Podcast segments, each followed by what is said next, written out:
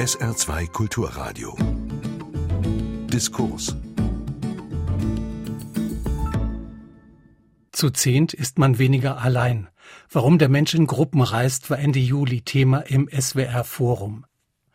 Vor 175 Jahren veranstaltete Thomas Cook die erste Gesellschaftsreise komplett mit Bahnfahrt, Blaskapelle und Vesperpaket. Im 21. Jahrhundert ist diese Form des Gruppenreisens längst etabliert und wird selbstverständlich von vielen genutzt. Denn wer in der Gruppe verreist, der hat immer Gesellschaft, für den wird bestens gesorgt. Das sagen die einen, andere dagegen warnen vor Besichtigungsstress und Lagerkoller im Reisebus oder Kreuzfahrtschiff. Was heißt es heute, in Gesellschaft zu verreisen? Darüber haben diskutiert Amelie Fried, Schriftstellerin und Moderatorin, Professor Dr. Hasso Spode, Historiker und Soziologe von der TU Berlin und Leiter des Historischen Archivs zum Tourismus, Rainer Wieland, Autor, Lektor, Sammler von Reiseberichten und Herausgeber der Anthologie Das Buch des Reisens. Die Gesprächsleitung hatte Katharina Eickhoff. Wenn man bedenkt, dass ihm gottlose Vergnügungen ein Graus waren, dann ist es eigentlich erstaunlich, dass dieser Mann die heutige Tourismusindustrie maßgeblich mitbegründet hat. Thomas Cook hat vor 175 Jahren die erste Gesellschaftsreise veranstaltet. Eine Gruppe von entschlossenen Abstinenzlern fuhr mit der Bahn zu einer Demo gegen Bier und Whisky. Und jeder Teilnehmer zahlte einen verbilligten Gruppenpreis, in dem noch Tee mit Keksen und die Darbietung einer Blaskapelle inbegriffen waren. Cooks Konzept hat Schule gemacht. Im Schutz der Gemeinschaft, alles vorgeplant und bezahlt. So reist sich's doch herrlich entspannt. Herr Spode, seit wann verreisen Menschen in Gruppen mit Programm und Vesperpaket? Gibt's das tatsächlich erst seit Thomas Cook? In den Medien geistert das jetzt rum, weil diese Fahrt an einem, ich glaube, 6. Juli 1841 stattgefunden hat. Tatsächlich ist es allerdings so, dass die Idee, dass man zusammenreißt und vielleicht auch gewisse Leistungen vorab im Paket kauft, die ist viel älter. Sie lässt sich zurückverfolgen sogar bis in die Antike. In Ostia gab es Reiseagenten, die sowas organisiert haben, also im Hafen von Rom. Und später im Mittelalter waren es die Pilgertouren ins Heilige Land.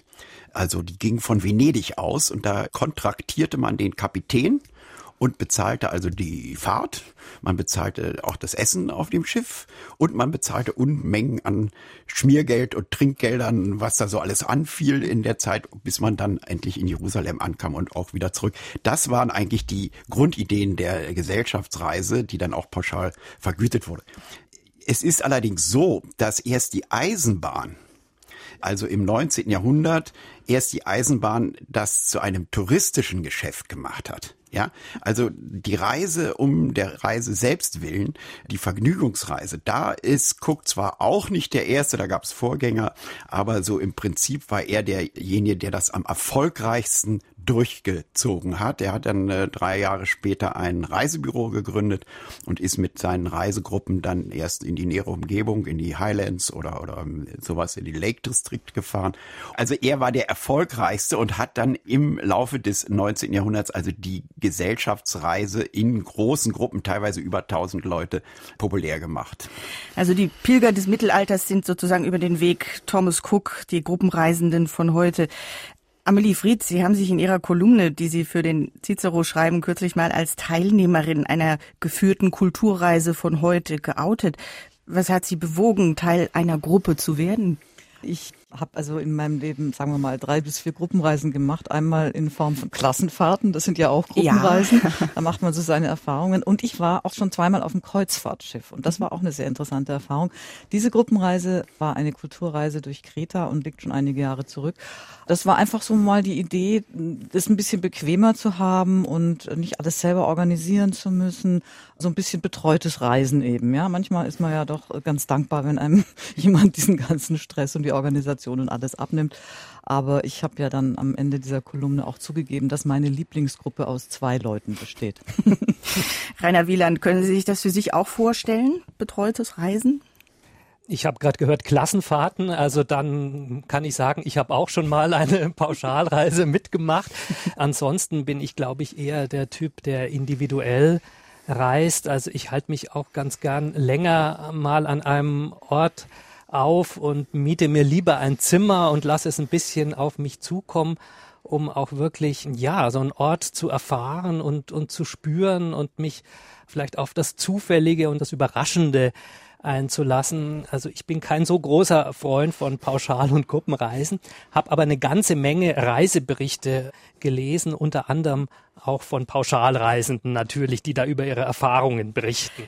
Man muss ja sagen, schon lange, lange vor der Pauschalreise gab es die Gruppenreise. Ähm, die Menschen sind überwiegend in Gruppen gereist, teilweise auch aus Sicherheitsgründen. Wenn sich Montaigne im 15. Jahrhundert nach Italien aufgemacht hat.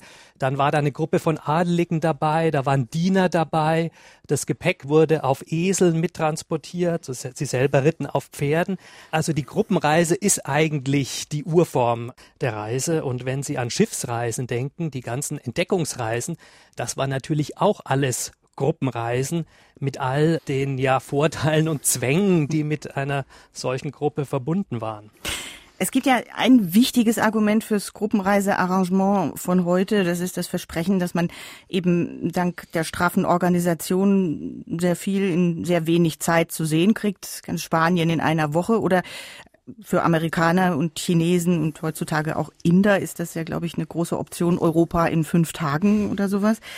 Frau Fried, verstehen Sie das? Was ist der Kick dran, einmal kurz mit dem Bus vom Heidelberger Schloss zu halten? Ich kann mir vorstellen, dass es Leute gibt, denen es einfach reicht, ja, fünf Tage durch Europa zu düsen, sich selber vor jedem Monument und jeder Sehenswürdigkeit mal ablichten zu lassen und die dann eigentlich den größeren Spaß daran haben, wenn sie nachher zu Hause sind, diese Fotos rumzuzeigen und ein bisschen anzugeben und zu sagen, ah, wo ich überall war und schaut mal und so. Ich glaube, darin besteht für viele ein ziemlich großer Reiz und gar nicht so sehr jetzt darin, sich total in die einzelne kulturelle Sehenswürdigkeit zu vertiefen. Ich glaube, das ist aber auch eine Mentalitätsfrage natürlich. Mhm. Also wenn Sie Japan angucken, wenn Sie sich in Tokio auf dem Balkon setzen und Zeitung lesen, dann spricht eine Woche ganz Tokio darüber, weil man sich mit seiner Freizeit nicht ausstellt. Und die Japaner haben vielleicht sieben Tage Urlaub im Jahr und da wollen sie natürlich sehr viel erleben und ich verstehe das schon, also diesen Impetus, wenn man dann mal die Möglichkeit hat, einen anderen Kontinent zu sehen, mhm. dass man dann natürlich möglichst alles in kurzer Zeit sehen und bewältigen mhm. will. Das finde ich ein sehr ja. einleuchtendes Argument mit den, mit den Japanern, stimmt. Ja. Und ja, die Japaner, ich erinnere nur daran, dass die gleichen Witze auch in den 50er, 60er Jahren über die US-Amerikaner gemacht wurden, die auch Europe in One Week mhm. gemacht haben. Das ist eine Frage der knappen Mittel der knappen Zeit, der Zeit dass, ne? dass man die Dinge dann so bewältigen kann und sich kurz mal vom Louvre oder so fotografieren zu lassen. Diese Dinge sind ja Symbole, Zeichen, die sozusagen ein Land repräsentieren. Darauf hat sich die Gesellschaft mal irgendwann geeinigt, ja, dass mhm. der Eiffelturm ist Paris. Und mit dem Foto vom Eiffelturm nehme ich sozusagen Paris in Besitz und bringe es mit nach Hause. Das ist eine ganz altertümliche Idee. So eine ähnlichen Touren gab es ja schon an die Pyramiden zur Zeit der Ägypter und der alten Griechen. Und die hatten dann auch so kleine so Gipsabdrücke und oder Gipsnachbildungen so als Souvenirs, haben also die Pyramiden mit nach Hause genommen.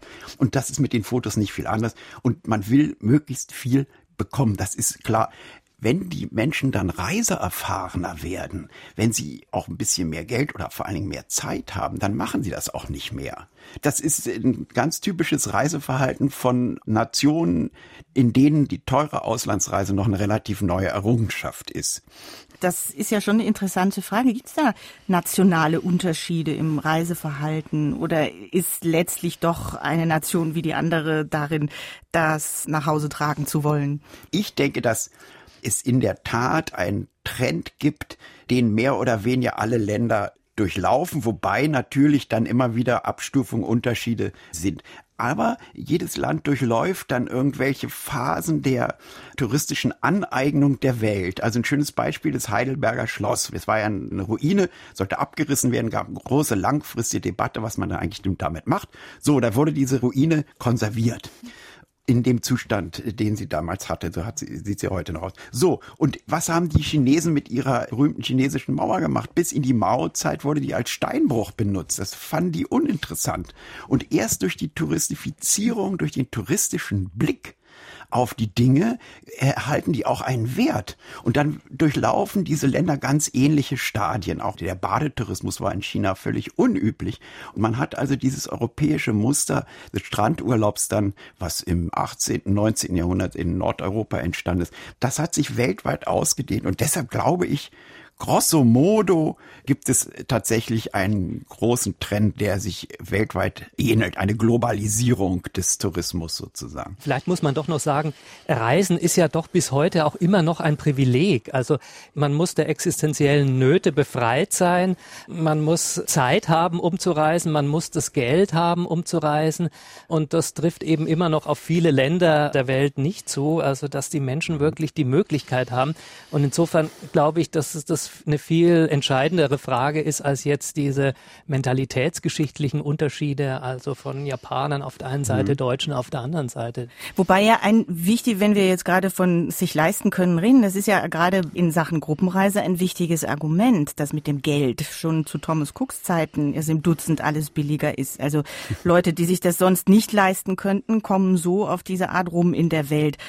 Frau mhm. Fried, würden Sie sagen, Gruppenreisen sind eine demokratische Errungenschaft insofern? Kann man das sagen? Ja, das könnte man in gewisser Weise schon sagen, wobei es, denke ich, auch da eine Klassengesellschaft gibt. Denn natürlich kostet eine, was weiß ich, Zeitstudienreise, die auch eine Gruppenreise ist, die natürlich das gehobene Bürgertum anspricht, kostet sicherlich mehr als andere Reisen, die dann günstiger zu haben sind. Natürlich ist es schön, dass dadurch mehr Menschen reisen können, aber letztlich gebe ich Herrn Wieland recht, das Reisen ist ein Privileg, das letztlich sich nur relativ wohlhabende Menschen leisten können.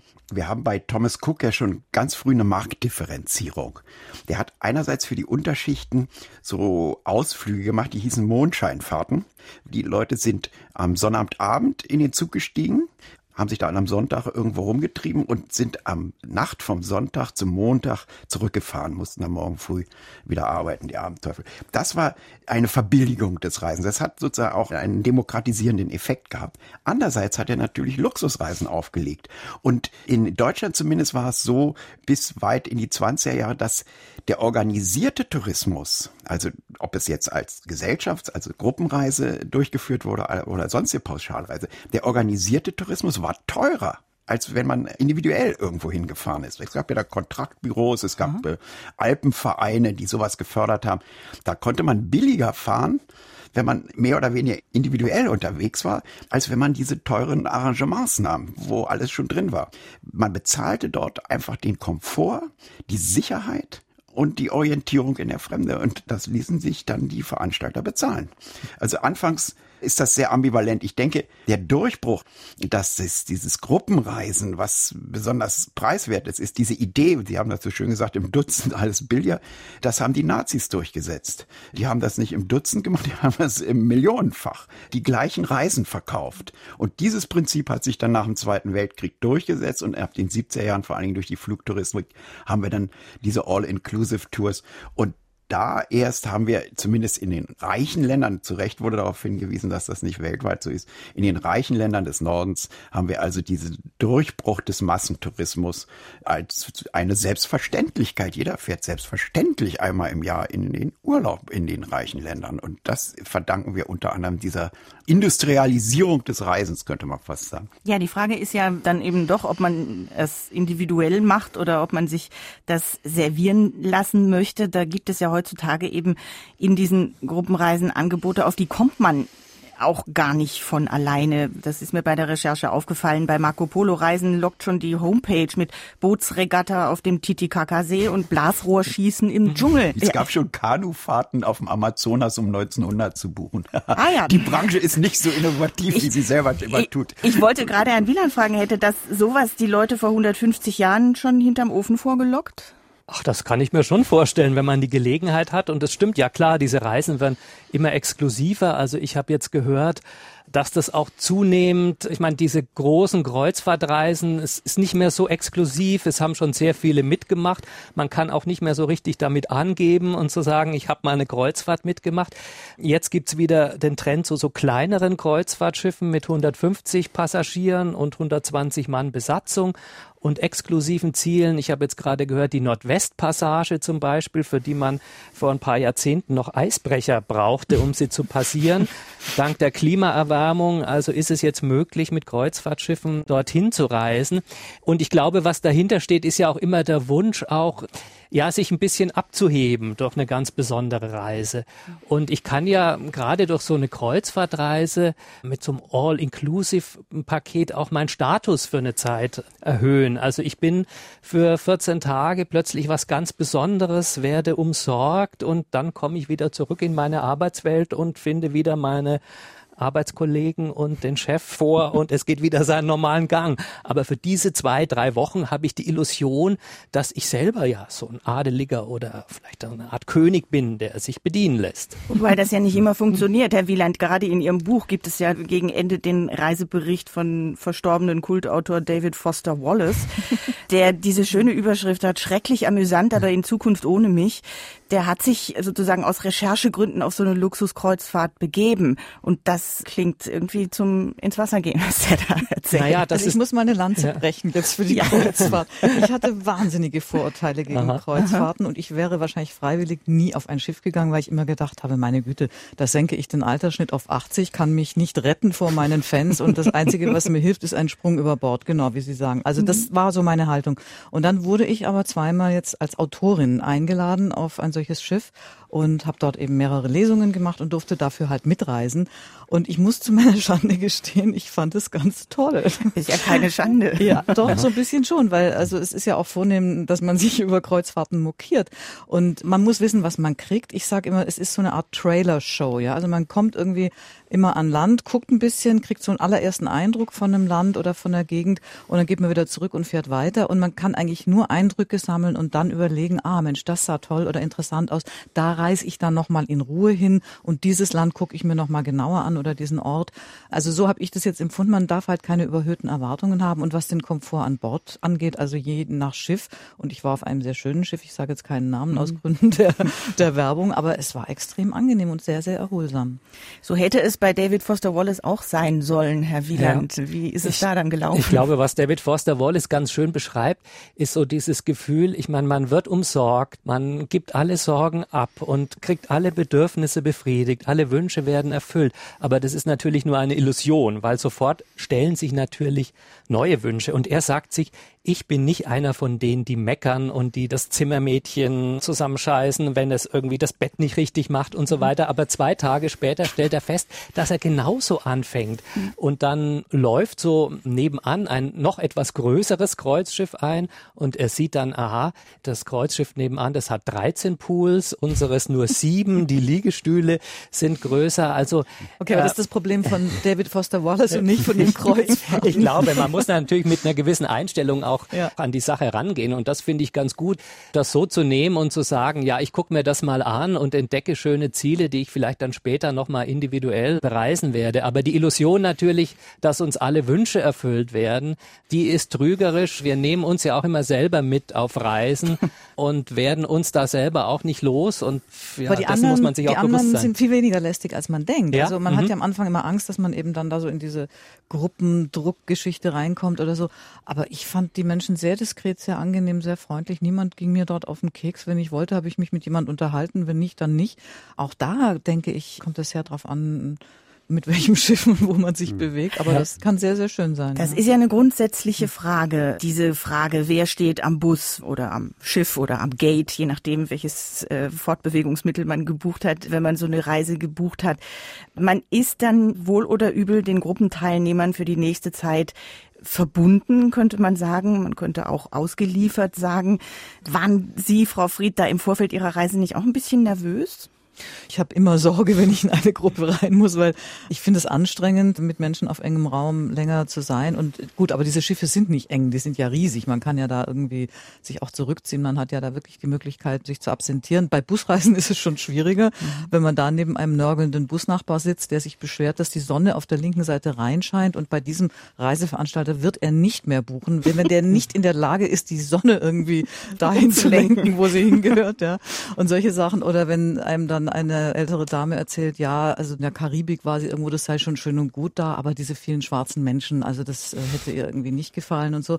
Dann kriegt man natürlich das Gefühl, da ist man nicht wirklich am richtigen Ort mit den richtigen Menschen zusammen. Diese Geschichten erzählt ja im Grunde, glaube ich, wirklich jeder, der mit so einer Gruppe mal verreist ist. Herr Spode, hat sich die Tourismusforschung denn schon mal mit der Gruppendynamik von Reisegruppen befasst? Ja, das hat sie, aber sie tut das nicht sehr intensiv. Warum? Ähm, schauen Sie, wir reden ja jetzt auch alle so ein bisschen alle hier jetzt, die wir hier zusammen uns unterhalten, so ein bisschen immer von oben herab auf dieses, das ist richtig, auf ja, diese ja. Plebs, die da sich in, in da irgendwo durchdrängelt und und irgendwie blöd ist. Und das schlägt sich sozusagen in der Forschung nieder. Es bringt einfach unheimlich wenig Forschungsprestige, sich mit solchen Sachen zu befassen. Und das trifft eigentlich die gesamte Tourismusforschung, wenn man bedenkt, der Tourismus ist wahrscheinlich die größte Branche der Welt geworden inzwischen. Und auf welche dünnen Eis sich da die Forschung begibt und wie wenig da eigentlich auch in Forschung investiert wird. Das ist schon erstaunlich, ja, wenn man es mal mit der Autoindustrie oder so vergleicht. Jetzt Gruppendynamik. Es gab tatsächlich mal den Versuch, in den 60er Jahren wurde in Deutschland, die waren da führend, der Studienkreis für Tourismus gegründet. In Starnberg saß der. Und die wollten einen sozialwissenschaftlichen Zugang zur Tourismusforschung machen, im Gegensatz zu der heute vorherrschenden betriebswirtschaftlichen. So. Und zwar ist wirklich sehr witzig. Die sind einfach mitgefahren mit solchen Gruppen und haben dann aufgeschrieben, darunter teilweise heute berühmte Soziologen wie, oder Soziologinnen wie Renate Mainz oder so. Und die kriegten dann so ähnlich wie Sie, Frau Fried, kriegten dann die Reise geschenkt. Das nannten die teilnehmende Beobachtung. Ja, waren die inkognito oder? Ja, ja, also so. nicht, nicht, nicht jetzt dem Namen nach inkognito, aber ihre Funktion Ja. haben sie natürlich nicht preisgegeben. Und da wurde dann protokolliert, was sie da alles machen. Und das waren eigentlich tolle Ansätze, die standen im Zusammenhang mit der ja erst in den 50er Jahren entstandenen Gruppendynamik als Forschungsrichtung, also Festinger und so. Und die haben dann also versucht, wer war denn da in der Gruppe des Alpha-Männchen und wer war denn da so Beta und welche war denn Outsider und so weiter. Also sie haben also auch die Sprache dieser Gruppendynamik dann angewandt. Diese Erkenntnisse sind im Prinzip bis heute noch gültig. Es ist eigentlich völlig wurscht, welche Gruppe ich nehme. Es mändeln sich immer wieder ähnliche Strukturen heraus. Es ist ganz fantastisch. Also wer aber sowas nicht möchte, der sollte eben den Bogen drum machen. Ich gehöre ja auch zu, wie die anderen, ne, also wie Herr Wieland auch zu denen, die sich höchstens gruppenreisemäßig an Klassenfahrten oder Freizeiten von der evangelischen Kirche erinnern können. Das gehört übrigens, wenn ich jetzt mal so zurückdenke, zu den schönsten Reisen, die ich je gemacht Na. Die Freizeiten auf Sylt. Wir haben nie so viel gelacht wie da. Wir kannten uns ja alle, als wir losgefahren sind. Das Ja. ist wieder eine andere Geschichte. ist ein anderer Aspekt, Und jetzt ja. kommt man mit völlig fremden Leuten zusammen. Da kann es natürlich immer mal richtig schief gehen. Frau Fried, haben Sie nach Ihrer Gruppenfahrt kurz mal dran gedacht, einen Roman draus zu machen? Ach nee, so spannend fand ich es am Ende dann doch nicht. Für eine Kolumne hat es gereicht, aber ein ganzer Roman. Wobei ich muss zugeben, also wenn man sich wirklich in das äh, Phänomen vertiefen würde, könnte man natürlich eine dieser klassischen Closed Society Romane erzählen. Also das ist ja immer spannend. Geschlossene Gesellschaft, Bedrohung von außen oder ein böser Innen oder so. Also da kann man natürlich spannende Konstellationen. Agatha Christie, auch- Tod auf dem Nil. Ganz genau. So, da gibt's ja auch literarische Vorbilder noch und nöcher. Aber bislang war es jetzt also noch nicht so bei mir das Lieblingsthema. War das Rainer Wieland früher einfach nicht so wichtig, mit wem man da unterwegs war in der Kutsche oder mit wem man da den Strohsack geteilt hat? War man da weniger empfindlich? Oder Also- lag das daran, dass das Reisen gar nicht wie heute Selbstzweck war vielleicht auch? Äh, Ganz sicher äh, war man weniger empfindlich. Und wenn man sich die Geschichte des Reisens betrachtet, ist es ja so, dass man immer eigentlich aus bestimmten Gründen ähm, gereist ist. Man wollte eine Pilgerreise machen, also aus religiösen Gründen. Es gab die Handelsreise, die Entdeckungsreise, dann später die Bildungsreise, die Grand Tour. Und Reisen war eben immer mit Strapazen verbunden. Also das englische Wort travel steht in Verbindung mit dem französischen Wort travail, also für Strapaze, Mühe, Arbeit.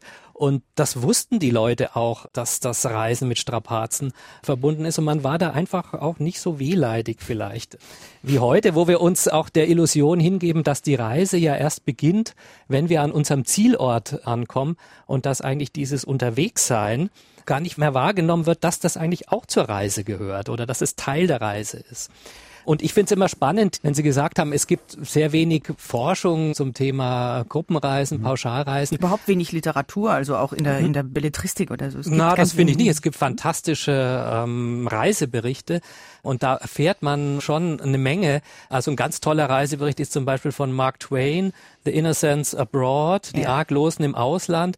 Und das ist eine der ersten Kreuzfahrten, die von amerikanischem Boden aus von New York nach Europa gemacht worden sind. Damals war man fünfeinhalb Monate unterwegs Ach, ähm, auf Schiff. 150 Passagiere und man musste sich da bewerben, wer da mitfahren wollte. Also das war eine sehr exklusive Sache und auch eine teure Sache natürlich. Und Mark Twain ähm, reiste als Journalist mit und hat darüber ein wunderbares Buch geschrieben. Und was er beschreibt, und das finde ich so ganz erstaunlich, also diese ganzen Klagen, die wir heute auch von den Pauschalreisen kennen. Also man hat nicht genug Zeit, um bestimmte Sehenswürdigkeiten zu betrachten. Man regt sich äh, über die Mitreisenden auf. Man hat Angst, dass man über den Tisch gezogen wird als Tourist. Und all das ist in diesen frühen Berichten von den ersten ersten Pauschalreisen also schon ganz präsent. Also das zieht sich wirklich durch die 150 Jahre Reiseliteratur über Pauschalreisen hindurch.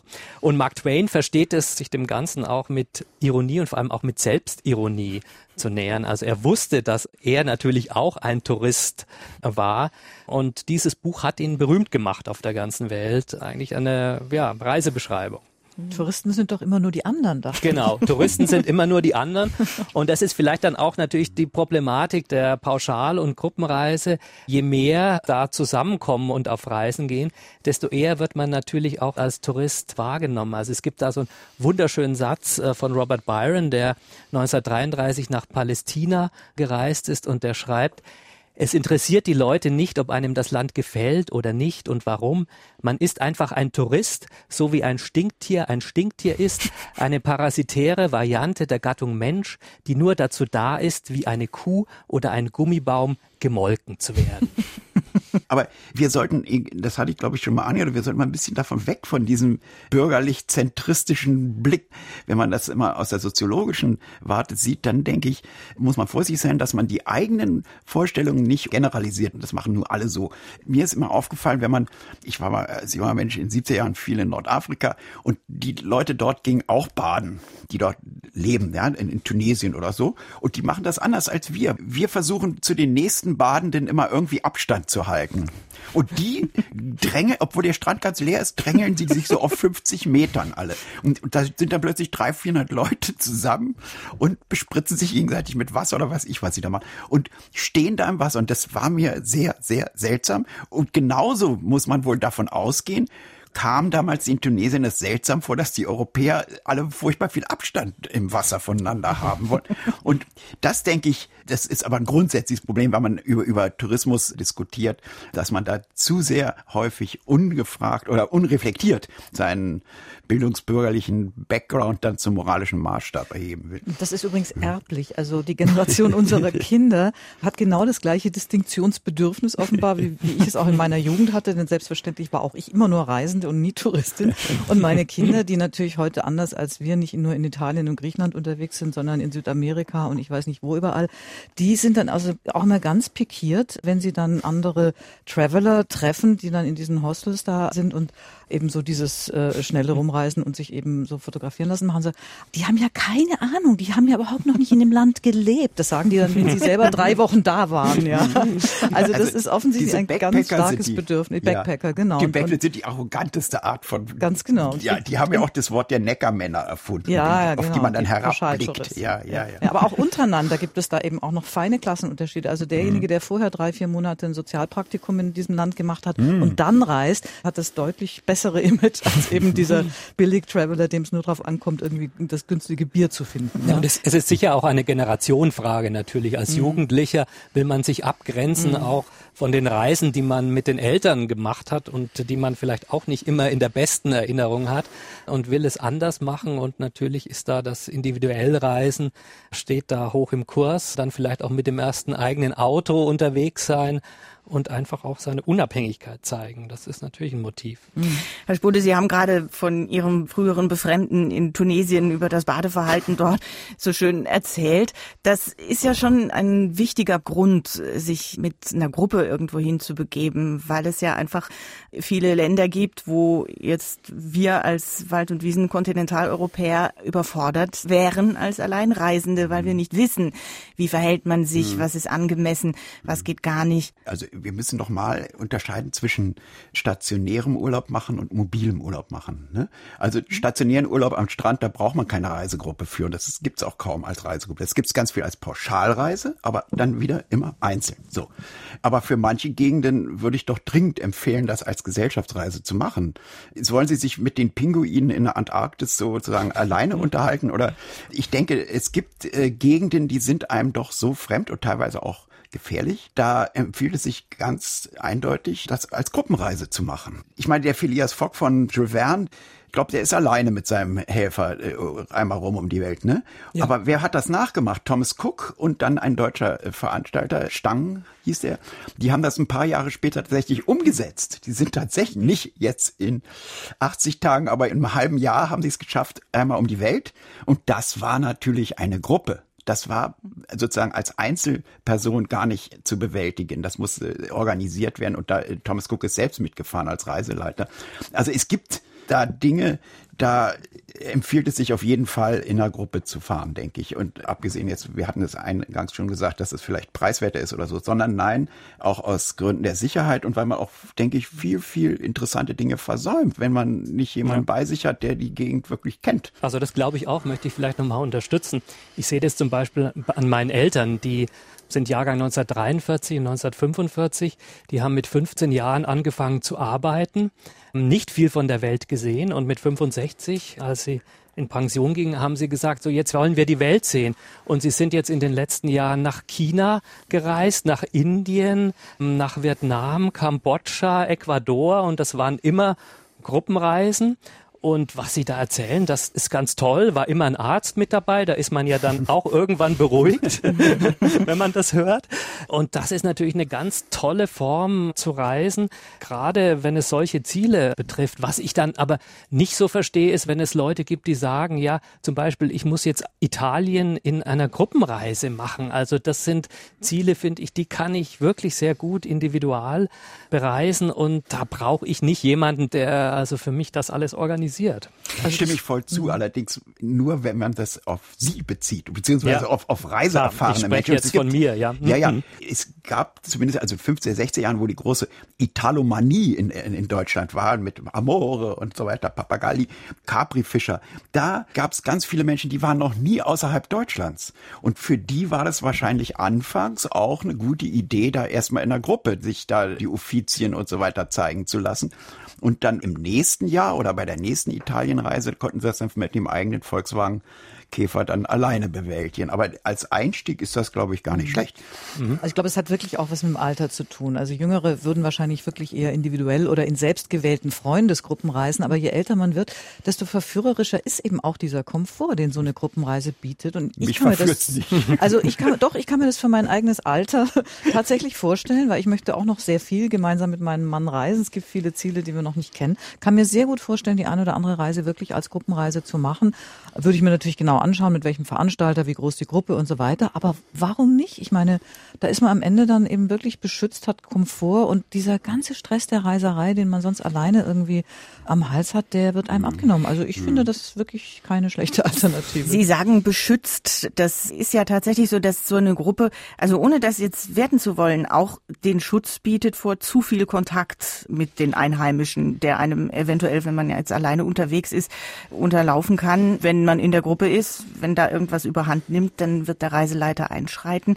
Das ist schon für viele ein wichtiger Punkt, glaube ich, oder? Und das wäre jetzt meine Sorge nicht. Also ich suche eher in den Kontakt mit den Einheimischen normalerweise und würde mich da auch von einer Gruppe dann nicht aufhalten lassen. Ihr mit beschützt meine ich jetzt schon, schon eher im, im Sinne von, ja, Gebiete, die eben nicht so sicher sind, wie Sie vorhin ja auch schon erwähnt haben, oder auch einfach Sachen, die man nicht weiß oder wo man als älterer Mensch vielleicht auch einfach Ängste hat, ja. Oder wenn der Arzt dabei ist, finde ich das auch nicht so schlecht.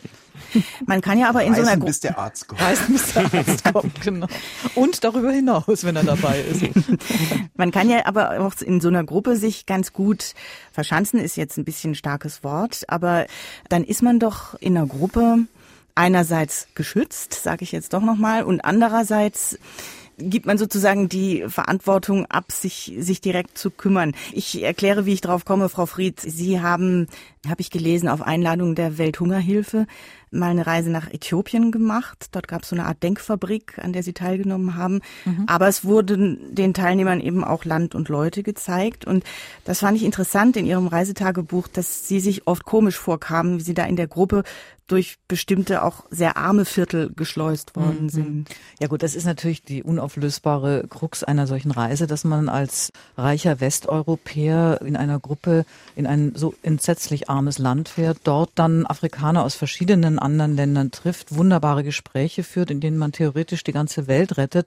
Und dann wird man eben mit dem Bus nach Südäthiopien gefahren und sieht dann die Wirklichkeit dieses Landes und begreift natürlich, dass man es niemals schaffen wird, eine adäquate Form des Reisens in solchen Ländern zu finden, weil das immer eine solche Asymmetrie darstellt und man sich immer als Eindringling und, und selbst mit den besten Absichten, und die hatten wir ja, es mhm. ging darum, auch ein Wasserprojekt zu besichtigen, was die Welthungerhilfe dort installiert hat, was in den letzten Jahren zigtausenden von Menschen das Leben gerettet hat, also eine wunderbare Sache.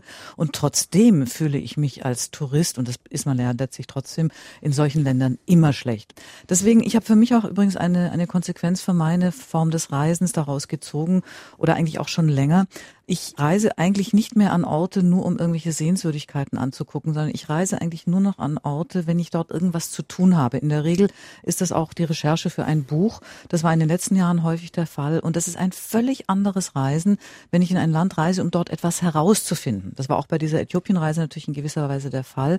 Also ich würde nie nach Äthiopien fahren und einfach nur rumfahren als Tourist und mir angucken, wie es da aussieht und mich irgendwie als reicher Mensch in dieser Armut einfach nur elend fühlen, sondern wenn, dann möchte ich dort etwas zu tun haben und sei es nur, dass ich eben mir anschaue, wie dieses Wasserprojekt funktioniert. Nun sind es ja schon immer Menschen, die das wirklich interessiert, die dann vielleicht auch was dagegen tun möchten. Wenn man nach Berlin fährt, kann man irgendwie sich von Obdachlosen durch die Szene führen lassen. Es gibt natürlich diese geführten Touren durch die Favelas von Rio oder mhm. durch die Viertel von Nairobi. Trotzdem, auf der anderen Seite sind die ja tatsächlich auch ein Geschäftsmodell. Also auch für die Leute, die sich, sage ich jetzt mal in Anführungszeichen, angucken lassen. Und die, die da hinfahren, die meinen das gut. Also ich halte es für ein Irrtum, dass die Leute davon profitieren, die in diesen Favelas leben. Das sind irgendwelche Geschäftemacher, die diese Touren Aha. organisieren. Die profitieren davon. Die Menschen selber dort nicht. Und ich war selber nie auf so einer Tour. Ich weigere mich, sowas mitzumachen, mhm. aber ich habe es mir erzählen lassen. Von einem dieser Kreuzschiffe aus gab es eine solche Tour in, in Südafrika.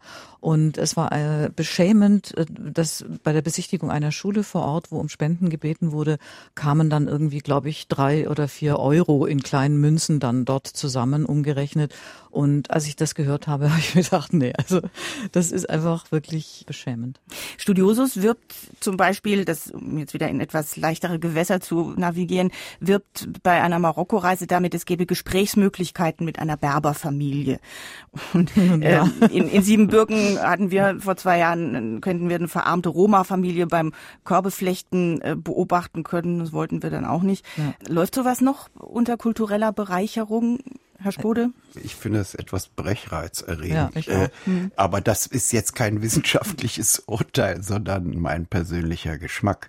Es ist im Grunde nicht viel anders, als wenn Sie in Thailand in den Norden zu den Meos fahren und für jedes Foto dann eben bezahlen. Da, wo ein Markt ist, wird auch diese Marktmöglichkeit dann seitens der Bereisten ausgenutzt. Aber meisten verdienen tun dann aber die Veranstalter. Das hatten Sie ja eben schon erwähnt. Das hat Heinrich Heine schon sehr schön analysiert. Dessen Lieblingsinsel war Norderney. Dort hat er übrigens auch schwimmen gelernt, so um 1850 herum. Und Norderney war völlig arm. Da gab es nur Seeräuber und Fischer auf dieser Insel.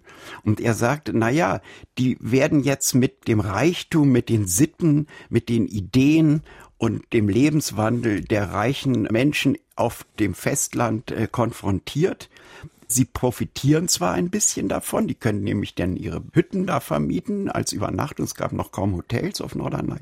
Aber ihre ganze Lebenseinstellung wird zerstört und in ihnen werden Ansprüche geweckt, die sie in ihrem Leben niemals erreichen werden. Und das macht sie im Prinzip unglücklich. Und ich denke, diese Idee ist immer noch aktuell. Da wird allerdings tatsächlich einiges drüber geforscht.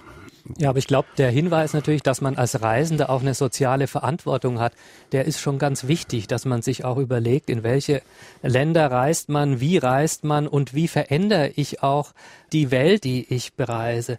Und wir kennen ja auch vielleicht diese Bilder jetzt von diesen Riesenkreuzschiffen, die vor Venedig liegen und wo wir schon allein durch dieses Bild sehen, also dass wenn sich diese Form des Tourismus weiter durchsetzen wird, dann wird es dazu führen, dass also diese Städte irgendwann kollabieren. Äh, und da hat man, glaube ich, als Reisender eine Verantwortung, der wir uns auch bewusst werden müssen in die Runde gefragt, was glauben Sie denn, wie sich das entwickeln wird, dieses Modell Gruppenreise?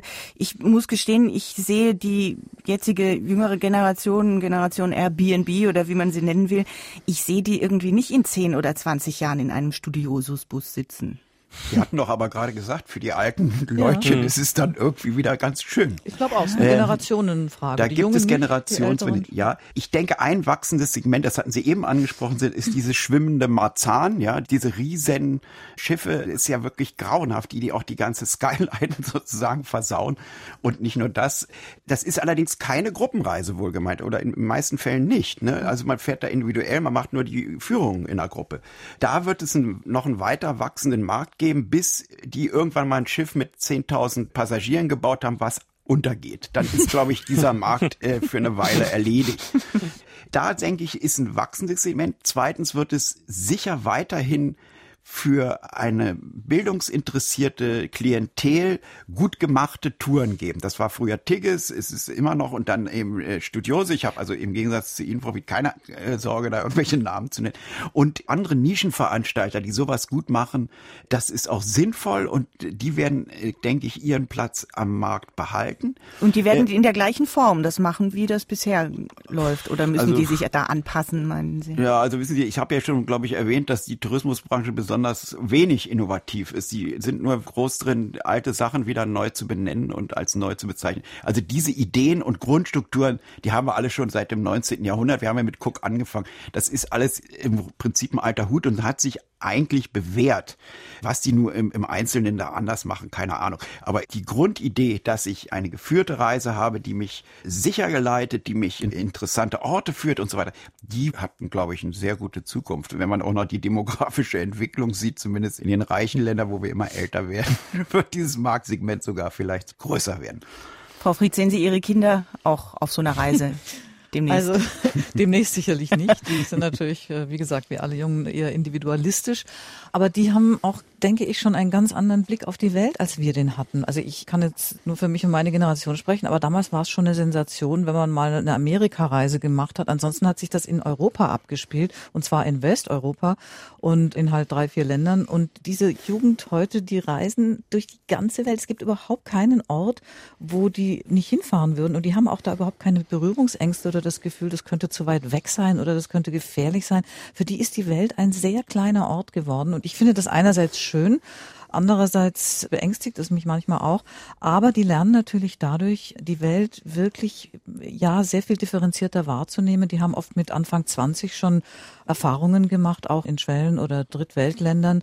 Die haben wir in unserem ganzen Leben nicht gemacht, weil wir da überhaupt nie hingekommen sind. Also das heißt, die sind vielleicht auch besser gerüstet für diese Welt, so wie sie heute ist. Und ob die dann später mal Gruppenreisen machen oder nicht, das kann ich jetzt nicht sagen.